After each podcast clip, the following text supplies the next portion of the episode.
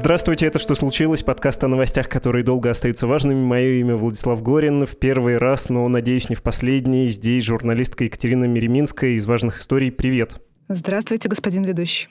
Ох, класс. Да, я буду стараться удерживаться от этих аллюзий. Мы здесь, чтобы ты в жанре «Кто не читал, послушайте» рассказала о своем тексте про телеигру «Что, где, когда». Отсюда этот господин ведущий. Ссылку на статью можно найти в описании к эпизоду. Заголовок и вводная часть у материала такие. «Игра в войну. Как, что, где, когда объединилась с государством». История любимой игры. Типичный пример того, что происходит с теми, кто пытается быть вне политики, считает бывший знаток интеллектуального интеллектуального клуба «Что, где, когда» Екатерина Мереминская. Ты, внимание, правильный ответ. Рано или поздно они все равно встретятся с политикой. Хочется попросить тут у звукорежиссера, конечно, гонг, но не будем пересаливать. Хотя, боюсь, нужно прерваться. Я должен запнуться, прежде чем продолжить беседу. Необходимо, просто необходимо услышать глубоководный грудной голос кита.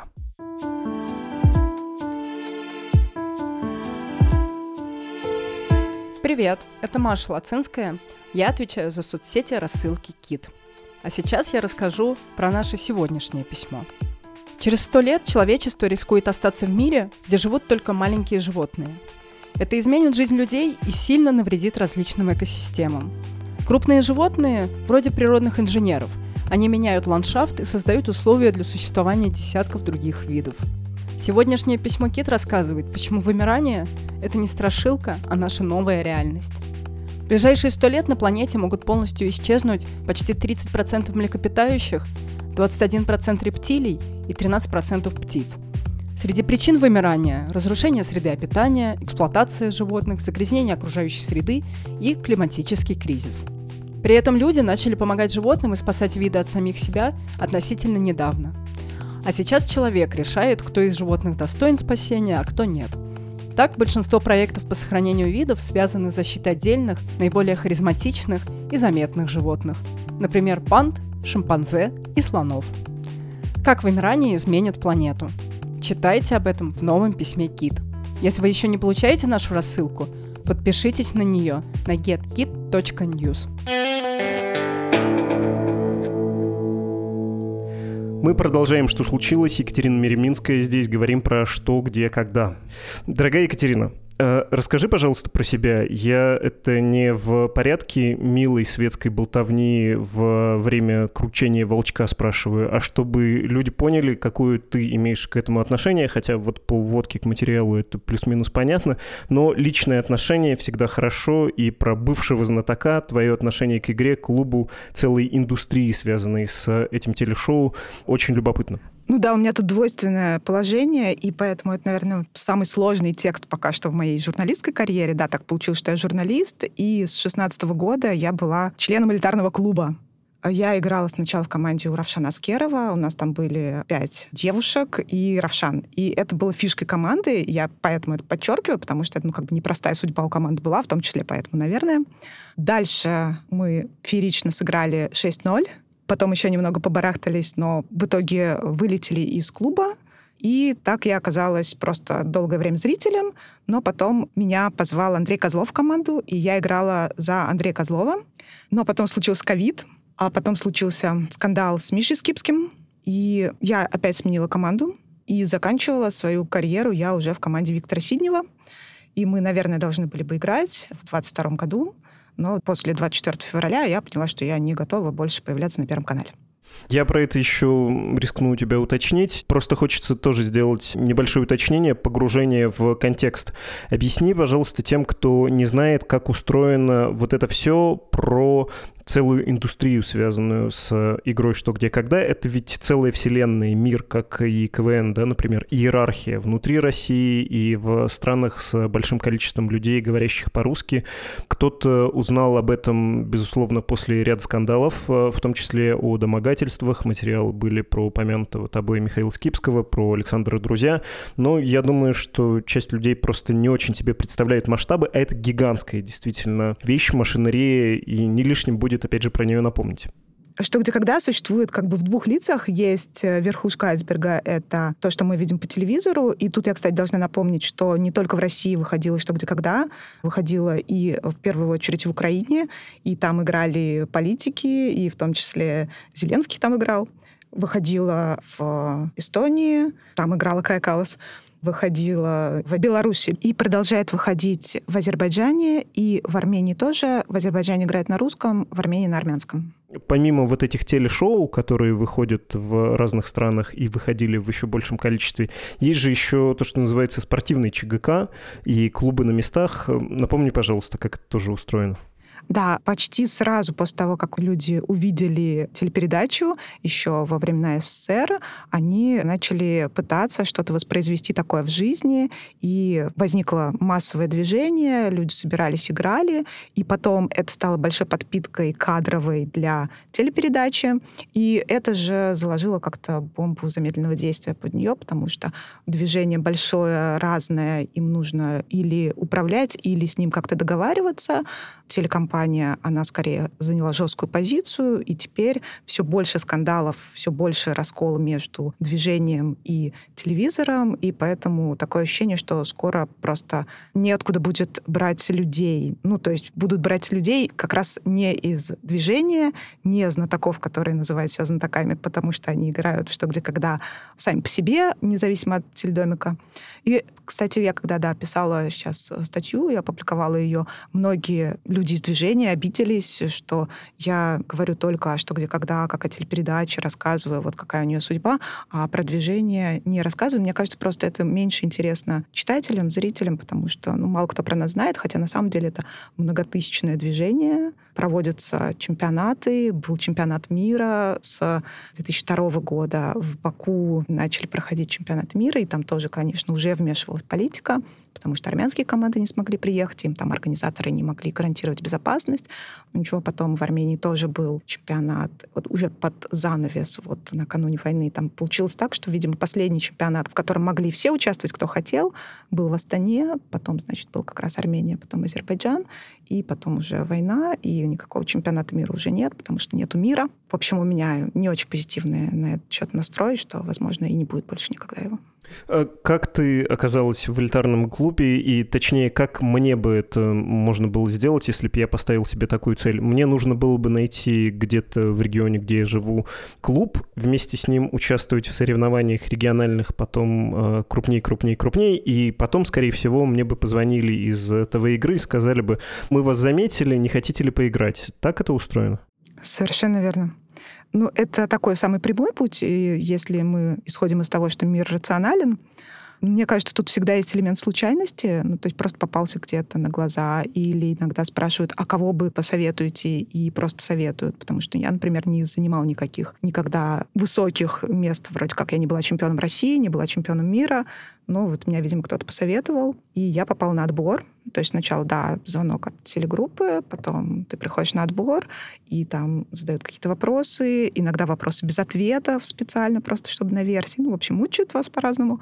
Потом говорят спасибо и исчезают там на недельку-другую. Но потом, да, если повезет, то перезванивают и говорят, а, приходите, вот там пробоваться уже в какую-то команду. Команду тоже надо понимать. Возможно, есть еще какая-то иллюзия у зрителей, что команды выбирают люди сами и говорят, давай пойдем ко мне, там, как, не знаю, в фильмах показывают, как на уроках физкультуры там набирают себе команды, да, школьники. Нет, такого нет. Вот тебя пробуют в какую-то команду. И если ты капитан, ты еще можешь себе выбирать игроков, ну и то как бы из определенного какого-то списка. Так нет. Хорошо, ближе к твоему материалу. Что во время войны произошло с игрой, в широком, опять же, смысле, как с движением, не только с самим телешоу, хотя и в игре были же, да, перемены игроков, э, цензура усилилась.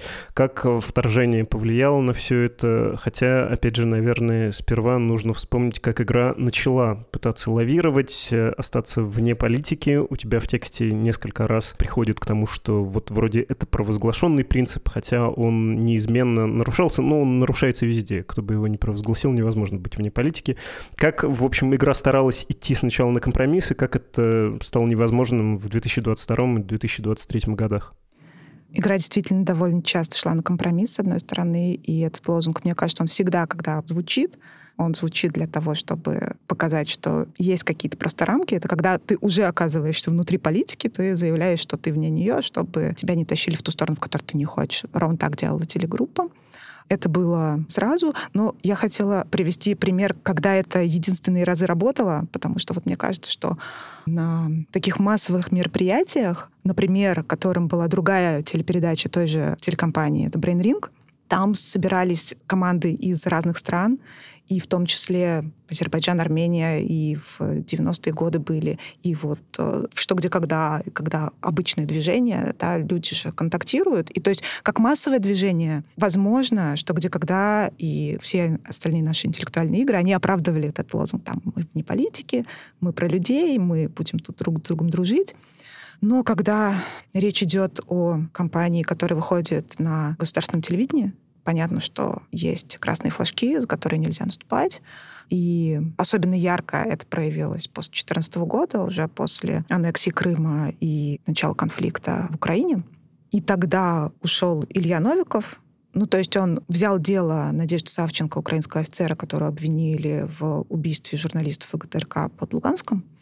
Он предупредил телегруппу, что могут возникнуть проблемы, но он был, видимо, настолько популярен тогда, что его не захотели сразу отдавать. И пока это все было не так жестко, и, в общем-то, даже со стороны Первого канала. Я, кстати, не знаю, когда-нибудь поступали ли в отношении Ильи со стороны руководства Первого канала какие-то рекомендации. Ну, в общем, в шестнадцатом году, так или иначе, Илье сказали, что он заканчивает э, свою карьеру что где когда, потому что он увлекся политикой и стал адвокатом.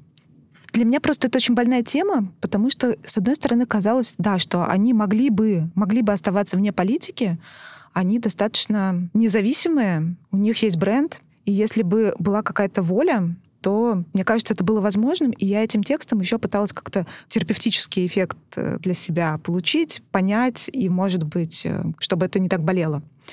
Мне кажется, что во многом еще это началось, когда умер Ворошилов со смерти ведущего, со смерти таких ценностных каких-то установок, что ли, потому что мы сказали, да, что есть два разных «что, где, когда». Это в теледомике, как говорят на такие, на телеэкранах, в «Нескучном саду» и «Массовое движение».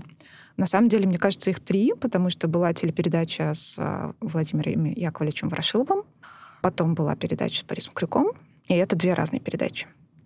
То есть если Ворошилов, он просто творил все время, и поэтому он задавал контекст, он даже задавал какие-то тренды. Ну, малиновые пиджаки все помнят, но на самом деле он пытался экспериментировать с интернетом, он как раз приводил спонсоров, и он так забавно их раскручивал на деньги прям в эфире, что он давайте вы нам больше дадите. И деньги уходили не в доход казино, они доставали знатокам, но это было прям приятно смотреть.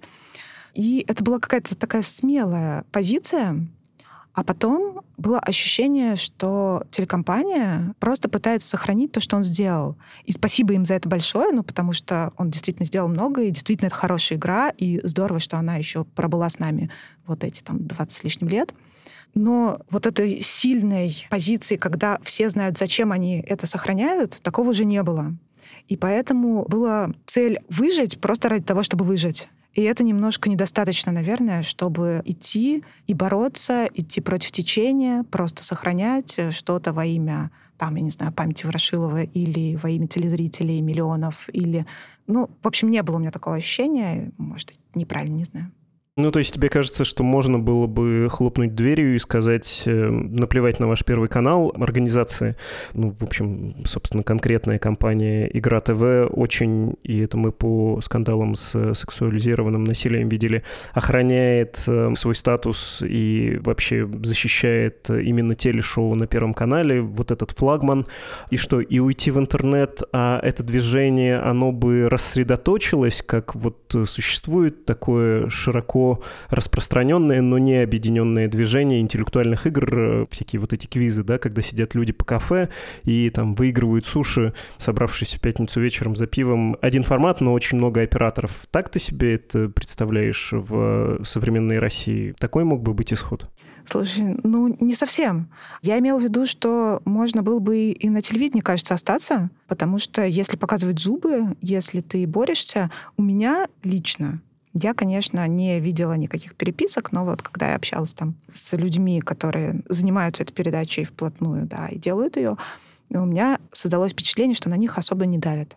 Что это самоцензура, и что это пресловутый лучший ученик по Шварцу, которым можно было бы, в общем-то, и не быть и что это часть убеждений, часть какой-то травмы, полученной в советское время, когда ничего было нельзя, и когда вот это вот приспособленчество, которое в 90-е было, в общем-то, не нужно, и оно потутихло, а оно было одним из скиллов тех, кто начинал делать это в советское время, эти способности понадобились, и их включили просто на полную катушку. Непонятно зачем, потому что, ну, смотрите, скандал с Александром Друзем, там вмешался Первый канал. Я не знаю, надо напомнить нашим слушателям, да, что случилось? Напомни, напомни, да, это про игру «Кто хочет стать миллионером», но, да, Друзь там фигурировал.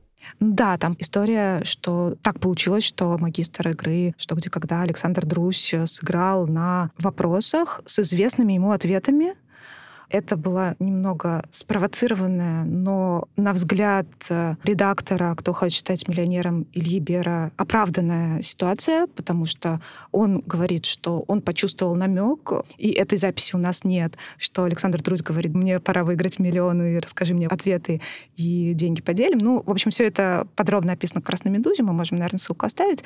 Мне тоже про эту тему тяжело говорить, потому что я считаю, что а вдруг бы он не согласился, если бы все было не так срежиссировано? Ну, то есть, может быть, в последний момент он бы одумался. Ну, короче, нет, Друзь не одумался.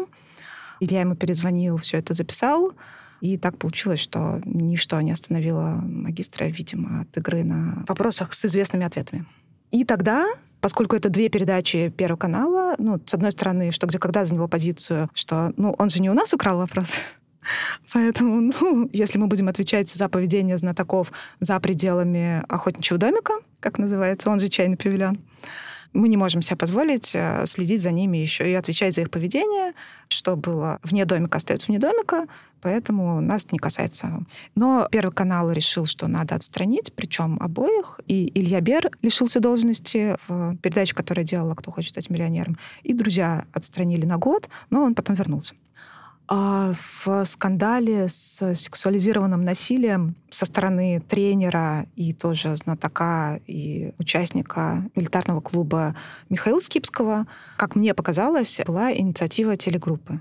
Ну, во-первых, это же развивалось довольно быстро, да, там опубликовали статью, позвонили за комментариями, кто-то что-то сказал, и дальше уже в режиме тушения пожара но это все происходило на моих глазах, и я пыталась тоже отговорить людей, которые давали комментарии официальные, пыталась рассказать им, как, возможно, чувствуют себя девушки и женщины в этот момент. Но у меня не получилось никого переубедить, понятное дело.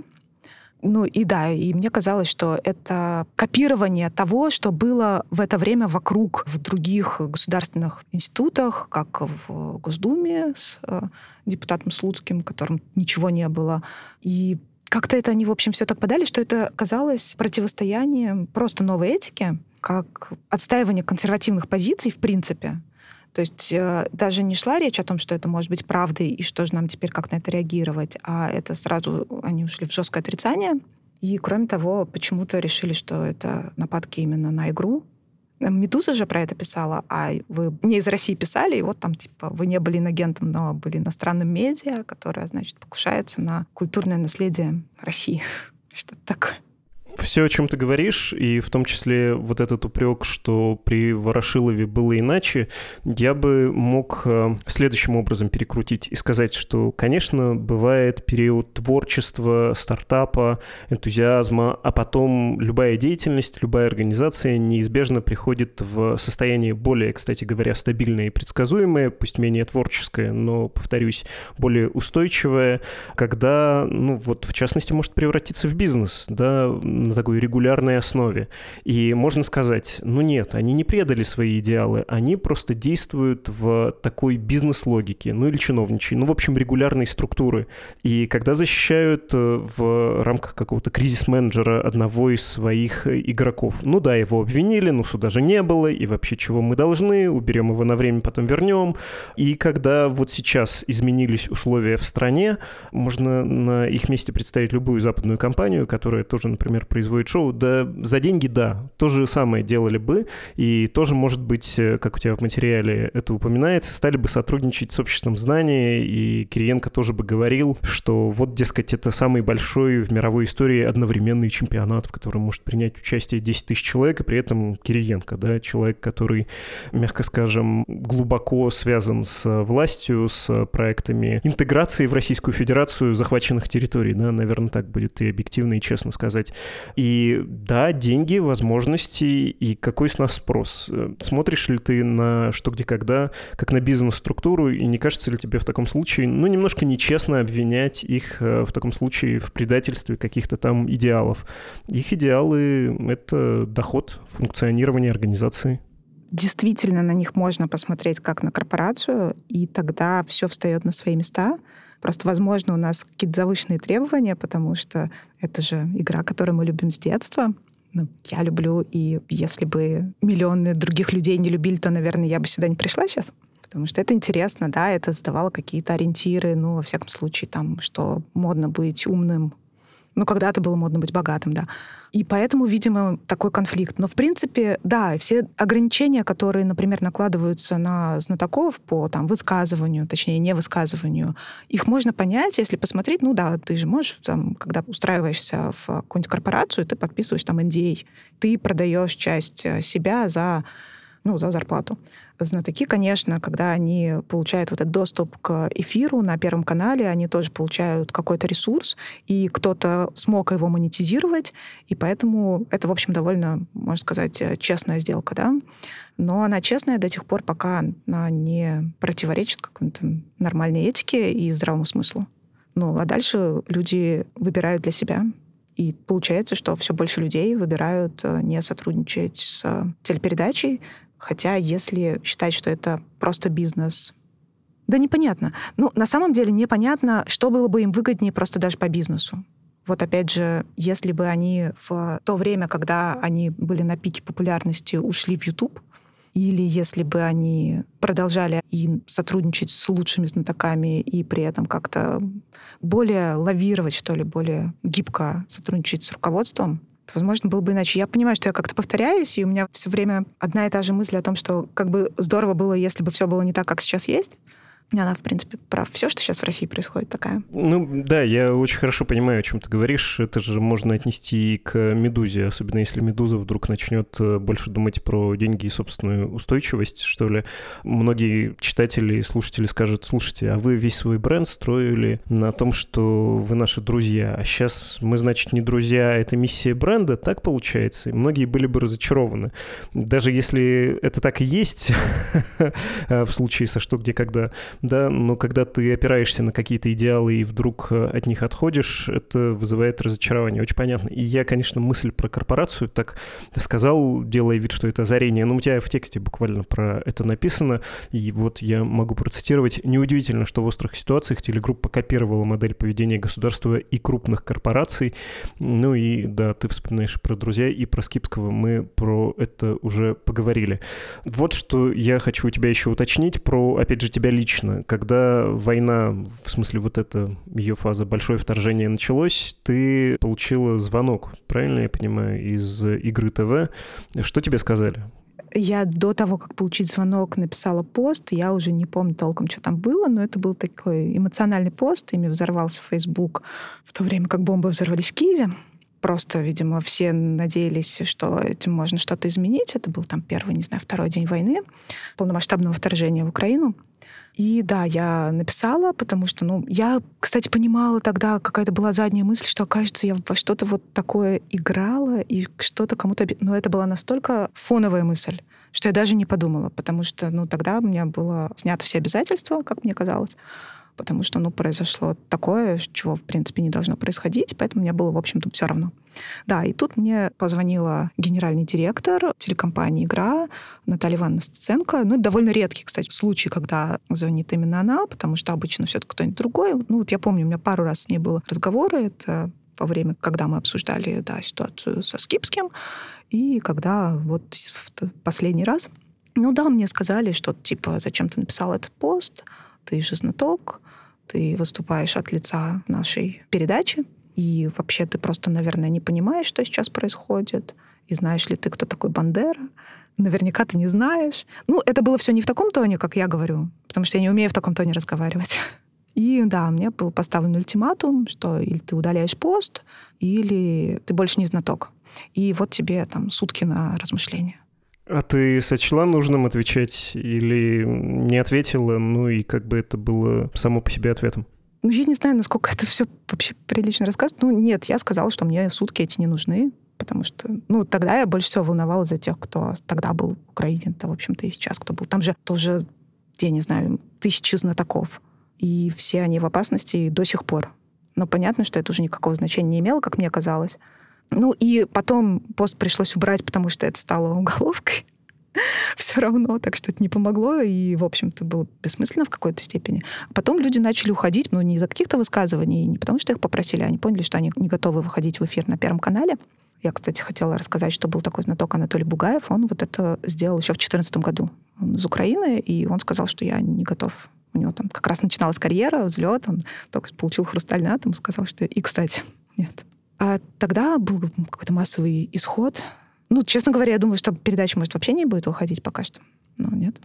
Ну да, э, надо, может быть, упомянуть, не все, наверное, знают, что сценка «Вдова» Владимира Ворошилова, создателя этой программы, мы его упоминали, и инноватор такого, он вообще был советским журналистом и потом возглавил и во многом олицетворял это движение, и она же мать Борис Крюка, который сейчас ведет, э, кстати, неплохо ведет, я как поклонник игры могу сказать, что, в общем, блюдет традиции Ворошилова, хотя у тебя, как у человека, который который больше вовлечен, другое мнение, да? А, давай поговорим про знатоков, собственно, про тех, кто остался. Ты с ними поговорила, как они себе это объясняют. Часть ушла, часть э, тоже пыталась искать компромисс, не говорить о сложных каких-то темах, но оставаться внутри системы. И сейчас с ними произошло то же самое, что и с организацией. Да? Они, по большому счету, перешли к сотрудничеству, часто этически крайне спорному. Расскажи про них. Да, я так понимаю, что там у них еще был долгий путь того, кто остается, кто будет играть, потому что сначала, как мне теперь рассказывают, люди отказались сказали, что они не будут. И да, и те, кто не представлял большой ценности, их отпустили с миром. А звезд начали уговаривать. И уговаривать они умеют что это просто игра, и она очень хорошая. Она, правда, очень хорошая, тут очень сложно возражать. Поэтому, да, канал не канал, но мы же не будем про политику здесь говорить. И, насколько я понимаю, там сначала сказали, хотя бы постойте, что же мы будем в пустом зале играть, а потом уже, раз вы уже постояли, то можно уже и сесть за стол. Ну, на самом деле, там есть разные мнения, и я и не осуждаю особо, потому что, ну, во-первых, кажется, что это не влияет напрямую на ситуацию в Украине. Да, я знаю, что украинским знатокам очень неприятно, очень больно на это смотреть, особенно на людей, которые, ну, опять же, не всем, я не буду говорить за всех, я знаю, что люди пишут, люди страдают, не понимают, как так произошло, это какой-то момент личного предательства для них. Потом, да, я знаю знатоков, которые только-только пришли, началась война. И я знаю, что они хотели попробовать и шли к этому всю жизнь. И вот они сели, и это их аргумент. Сели, я имею в виду, за стол и сыграли, и неплохо получилось. И это у них такой аргумент, что типа вот надо было попробовать, а это последний вроде как шанс. Есть те, кто, кстати, искренне поддерживает, и это самая большая моя боль, и, собственно, почему я начала писать текст, потому что, как мы, кажется, про это еще толком и не поговорили, магистр игры Максим Поташов съездил и выступил перед э, мобилизованными, с воодушевляющей речью о том, что, ну вот, бывают такие моменты, когда там нужно сплотиться. Я не буду цитировать. Это ужасно, потому что, кажется, хуже вообще сложно что-то представить, чем вот когда весь интеллект, все обаяние наработанное и, в общем-то, заслужено годами, используется вот на это.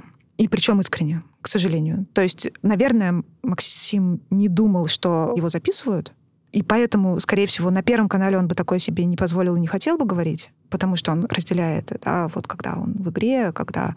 Но там такое ощущение, что он искренне, и, во всяком случае, кажется, что он считает, что хуже войны может быть только проигранная война. Поэтому он туда поехал. Я, когда писала сейчас людям, ну, я не имею права цитировать их дословно, но там было понятно, что мне отказывали в комментариях, выражая позицию про путинскую, антиукраинскую, мол, мы за родину, и поэтому комментариев не даем, и говорить тут не о чем. Но, видимо, большая прослойка знатоков, которые просто считают, что ничего такого. А что такого, точнее? Ну, в общем, это слепок общества. И я понимаю, надо сказать, людей, потому что это презрительная совершенно формулировка, когда людей упрекают в том, что они стараются этого избежать. Но, в общем, на человеческом уровне очень понятно, на самом деле, что ты можешь сделать, если ты не имеешь возможности уехать или не хочешь по каким-то причинам. Это, в общем, да, требовать героизма от кого-то, кажется, это чересчур. Ну да, и здесь позиция такая, что во все времена люди шли на какие-то сделки с властью ради того, чтобы спасти что-то очень ценное. Ну, там, я не знаю, писатели оставались и писали то, что могли писать под цензурой. Там, композиторы тоже творили, в том числе там госзаказ и не госзаказ, что было возможно. Ну, в общем, ладно, мы знаем, что для кого писал Булгаков. Но знатоки, которые исповедуют эту позицию, считают, видимо, что игра сама по себе настолько ценна, и они последний оплот вот этих ценностей интеллектуальных каких-то там сил добра на Первом канале, и поэтому она должна выходить, пусть лучше там будут э, вопросы. Ну, я здесь вижу, на самом деле, логическую ошибку, что, ну, если один человек уйдет, или даже если будет массовый исход, то телегруппа как-нибудь справится и найдет тех, кто, возможно, будет не так нам приятен и кому будет действительно все равно. Ну, это я уже вступаю в какую-то заочную полемику с ними. Значит, есть такая теория, что мы сохраняем тут важное и нужное. Есть еще похожая теория малых дел, что вот она здесь увидят школьники, и чем они будут слушать уроки о важном, они узнают что-нибудь просто интересное. И даже что, где, когда, объединившись с обществом знаний, проводя вот этот турнир, они сейчас уже, кстати, проводят вместе турниры, разные викторины для школьников. Вот у них массовый был чемпионат России недавно завершился, в котором были, конечно же, команды там ДНР, ЛНР и все такое. И считается, что вот что где когда и редакторы, которые работают, они наоборот помогут э, сделать эти турниры более интересными, важными какими-то, ну, в смысле полезными, действительно насыщенными какими-то фактами там интересными, чем просто пропагандой. Ну и, конечно, есть люди, которые, ну, правда, они не за себя говорили, они говорили со стороны, что, а вы знаете, что вообще-то играет наркотик, но это действительно на химическом уровне выброс адреналина в кровь и все такое, к которому очень быстро привыкаешь, и что люди просто не могут отказаться то есть это такие наркоманы. Вот здесь я не знаю, с чем сравнить со срезом общества. Наверное, это если кто-то не может уехать, потому что просто очень любит то место, где родился. Ну, и еще когда ты внутри какой-то иерархии, а все вокруг э, абсолютно это нормализуют, и ты переглядываешься с духовно, интеллектуально, культурно близкими тебе людьми, и вы смотрите друг на друга, пожимаете плечами. Но вроде же ничего не изменилось, а эрозия происходит как-то так не вполне заметно, и какая-то карьера, может быть, уже сделана внутри этой системы. Это, опять же, очень понятно. Насчет того, что ты говорила про сохранение ценностей игры, я на самом деле про это думал. Почему меня цепляет, а надо сказать, что я с детства детства еще школьником был, я мог прервать игру во дворе, не было мобильных телефонов, часы на руку ты не наденешь, потому что ты их, конечно, сломаешь во дворе, что-нибудь шарахнешь, поэтому ты так вот периодически там на балкон, если это лето, летняя серия, мама спрашиваешь, что, который час? Она говорит, еще полчаса. Ну, полчаса играем и идем смотреть, что, где, когда. Это то, с чем я до сих пор живу, и до сих пор я преданный зритель, тоже очень люблю эту игру. И я вот думал перед нашим с тобой разговором, но она появилась в 70-е годы. Тоже не самое свободное время в нашей стране. Часто в таких случаях говорят про какие-то красные линии, вот, перешли, не перешли черту, а мне кажется, что тут лучше сравнивать с трендом, да, вот с таким вектором в советское время все-таки вектор был у этой игры освобождающий, эмансипирующий. Люди вне советской жизни были свободны и обсуждали что-то совершенно не идеологизированное, ну или старались, да, шли в этом направлении. Сейчас мы видим, кажется, вектор совершенно в другую сторону направленный, и вот в этом для меня существенный переход. Поэтому те, кто думает, что чего-то сохраняют, кажется, они не сохраняют главную традицию, главный дух, вот как раз раскрепощения ощущение. Ну, возможно, это мое личное мнение. Не знаю, с твоими ощущениями это резонирует или нет. Абсолютно. Это и по картинке видно, то есть когда сначала люди были там в свитерах, э, какие-то лохматые, странного вида, которых нигде больше по телевизору не показывали, и они как-то хаотично обсуждали, там кричали во время минуты, и это было настолько все живо. То есть есть же записи, ну, самых ранних не сохранилось, да, действительно, игра вышла первый раз в эфир 4 сентября 1975 года, тогда это была совсем другая игра, там была семейная викторина, потом появился волчок, который сначала показывал на отвечающего, и не было минуты. Потом появилась минута. Через четыре года только появилось слово «знатоки». До этого они были участниками там, как раз интеллектуального шоу только. И вот это все постепенно развивалось, развивалось, и это уже, соответственно, 80-е, и потом перестройка, потом там международные турниры с Болгарией, потом какие-то сразу придумки. А сейчас это как раз больше форма. То есть если раньше это было содержание, которое все время меняло форму, поэтому все там бурлило, а сейчас это даже по картинке видно, потому что все черно-белые, очень строгие, нельзя много чего. Например, там яркие волосы нельзя.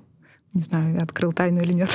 Ну, теперь будем знать. У тебя в тексте есть про это, что вместе, в общем, со страной игра эволюционировала от интеллектуального клуба, когда книги были действительно ценностью, дефицитные книги там дарили, да, в качестве призов. А кто не помнит, в Советском Союзе книжки, особенно хорошие, были дефицитными. И не будем переоценивать, часто это был еще предмет э, престижного потребления и просто необходимая деталь интерьера. Во многих советских домах эти книги никогда с полок не доставали, а известны случаи, когда их и протыкали так вот штырем, что правнее стояли, и, в общем, их и невозможно было с полки достать. Но, тем не менее, была страна вот э, с такими интеллигентскими, что ли, идеалами. В 90-х, 2000-е идеал успеха и даже новорижский такой несколько там тоже присутствовал. Ну, а вот сейчас мода на патриотизм, на сотрудничество, и этому запросу, или, может, так его представляют, хотя тут можно поспорить, игра тоже отвечает. Хорошо, эта мысль очень понятна, но давай поговорим про личную ответственность. Я поведу себя не очень приятно, потому что ты сказала, что не хочешь Максима Поташова цитировать, а мне он все-таки кажется важным человеком. Я хотел бы к его истории вернуться. Еще раз напомню, ты не хотела его цитировать. Я посмотрел перед нашей записью его выступление в октябре 2022 года перед э, мобилизованными. Еще раз напомню, некоторые из этих слов можно писать в кавычках, потому что это буквально его слова. Он говорит, что сейчас происходит всемирная дележка, геополитика, то, что вы видите, да, то, куда вы поедете. И Россия отстаивает свои интересы, ценности, независимость. Ну, глядя на это, и пометуя, что этот знаток, магистр игры и прочие вот эти его совинные регалии до этого очень деликатно уходил от многих нехороших ситуаций, как минимум не выражал одобрения, не хотел ругать игру, но и не поддерживал в случае со Скипским и другими ситуациями, вроде как э, курс игры, да, не выступал апологетом, я подумал, справедливо ли его вообще упрекать и требовать от него слишком многого. Все-таки сейчас будет безудержное, и я предупреждал, неприятное оскорбление тех, кто играет в эту игру. Энциклопедисты и люди с навыками быстрых логических построений, ну, это такой очень специфический поверхностный тип э, прикладного интеллектуала интеллектуала, как журналист примерно. Вот как в анекдоте, девушка, у вас тупое лицо, вы, наверное, журналистка, откуда вы знаете, я тоже журналист. Ну, то есть, вроде много нахватался, а сам по себе дурак дураком, и какой с тебя тогда спрос? Не называя дураком Вассермана, который вышел тоже из этого движения, но, честно скажу, при всей его фактурности, мне его взгляды сталинистские, то, что он в Думе и не в Думе несет, э, абсолютно неинтересны. Я вот э, не считаю его для себя моральным авторитетом. И то, что Максим Поташов говорит, может быть, тоже не надо принимать близко к сердцу смотреть на него как на шоумена, который может быть не всегда умным, не всегда честным, не всегда благородным, ну, в общем, поснисходительней быть к вот этим личным историям. Короче, что думаешь про ответственность персональную знатоков? Ну, я тут только могу процитировать Марвел, что большая сила — это большая ответственность. И Поташов, во-первых, он и обладал какой-то суперсилой, и это не только мозг, но и привлекательная внешность, э, особенно в молодости. И он долгое время был на телевидении, конечно, это тоже его суперсила. И он это смог монетизировать и хорошо, наверное, ему от этого. Но действительно он супер влиятельный персонаж. И если можно сказать, что Новосарман — это какой-то фрик, и это действительно фрик, и он в движении так и оценивается почти всеми, а здесь Поташов, он же был действительно символом чего-то прогрессивного, чего-то молодого. Я, прости, про Вассермана замечу, что как бы его не оценивали люди в движении, для многих людей в России он, ну, еще типаж такой безумного гения, да, безумного профессора. Многие считают его умным человеком, хотя, ну, много помнить и хорошо мыслить — это не всегда одно и то же. Слушай, ну он избрался в Госдуму, да, наверное, многие считают. Но мне кажется, вот это вот, есть же у множеств, да, еще мощность, Просто многие у Паташова, это, мне кажется, не те же многие, что у Вассермана, потому что свою игру все-таки смотрят меньше. А Вассерман, он сделал все именно своей игре. А Паташов — это Первый канал, и это десятки лет на Первом канале.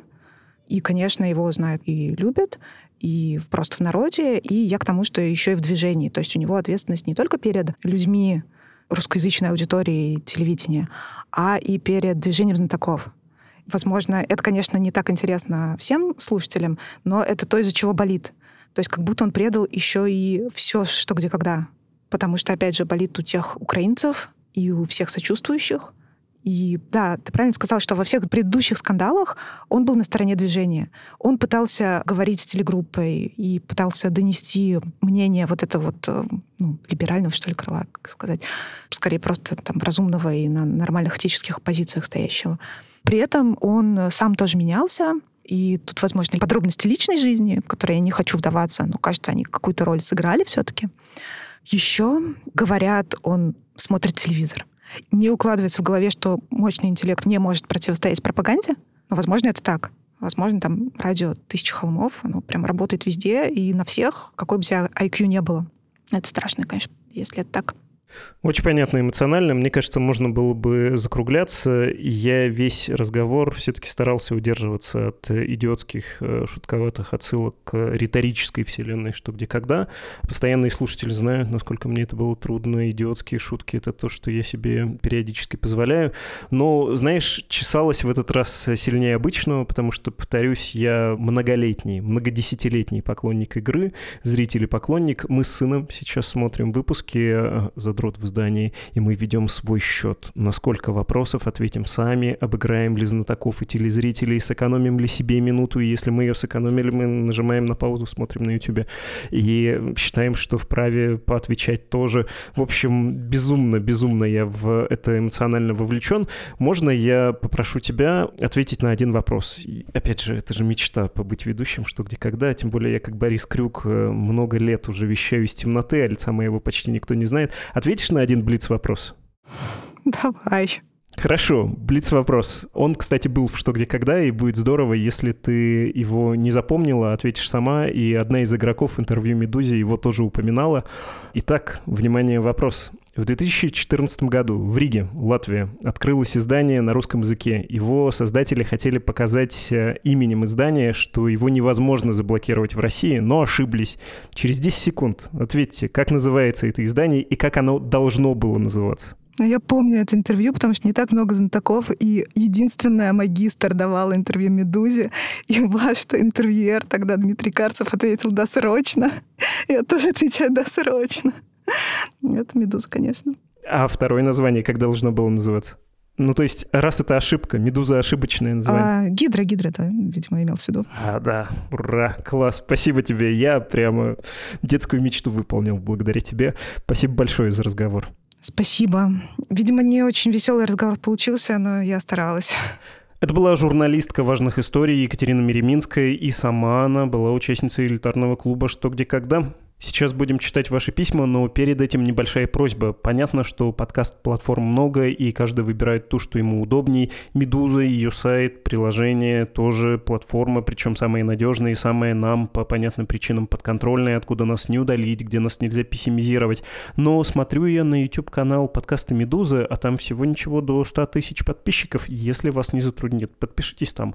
Лайк поставьте, обратите внимание на другие подкасты, кроме что случилось, которые там размещены. Ну и потом потом, как знать, может быть, не так уж скоро заблокируют YouTube, и вдруг эта площадка вам тоже пригодится. Ну а теперь точно будем переходить к прощанию и чтению писем.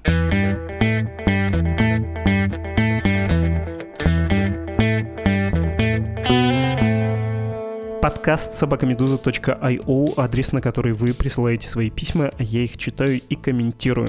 Александр написал, я отчислился из аспирантуры после 24 февраля, теперь делаю PhD в Европе, отсюда поддерживаю Медузу ежемесячными пожертвованиями и включаю, что случилось каждое утро по пути в университет. Спасибо за вашу работу, это вам спасибо, Александр, за поддержку, тем более за регулярную, то, что нужно. Вот как мы просим, так вы и делаете, регулярно, предсказуемо, в долгую с нами сотрудничаете, нам помогаете. Как лучше и безопасно для себя поддержать Медузу, можно прочитать в специальном тексте на эту тему, который легко найти на самой Медузе. Читаю дальше письмо Александра. Я занимаюсь прикладной математикой, и мне интересно, есть ли тренд на освоение науки от данных и программирования среди российских журналистов. Если да, то интересно послушать, как это происходит, как они используют это в работе. Побоялся бы звучать как душнило, но недавно увидел YouTube-канал важных историй с основами Python. Есть, используется. Оцените, например, на Медузе текст про потери Российской Федерации в войне на основе данных о наследственных делах. Или масса материалов была о ковидной статистике по косвенным данным. Это выводилось тоже, по-моему, там математические методы и методы программирования применялись. В общем, да, журналисты используют это довольно активно, причем уже не первый год. Другое письмо от Равиля про помощь Украине, Запада, как потом страна будет рассчитываться, пойдут ли в зачет долгов Украины российские замороженные активы. Дорогой Равиль, вот вы спрашиваете, а кто же знает, как дать на такой ответ? Давайте посмотрим, чем кончится война и о чем потом договорятся. Наверное, что-то из российских денег действительно отправится в пользу Украины или в пользу тех, кто Украине помогал в ходе этой войны. Доходы из замороженных активов уже отправляются из Европейского Союза в Украину. Есть такие примеры. Дмитрий из Украины хвалит вчерашний выпуск с Павлом Лузиным. Выпуск был посвящен тому, какие выводы в мире исследователи, политики, генералы, то бишь военные, сделали из конфликта Российской Федерации с Украиной.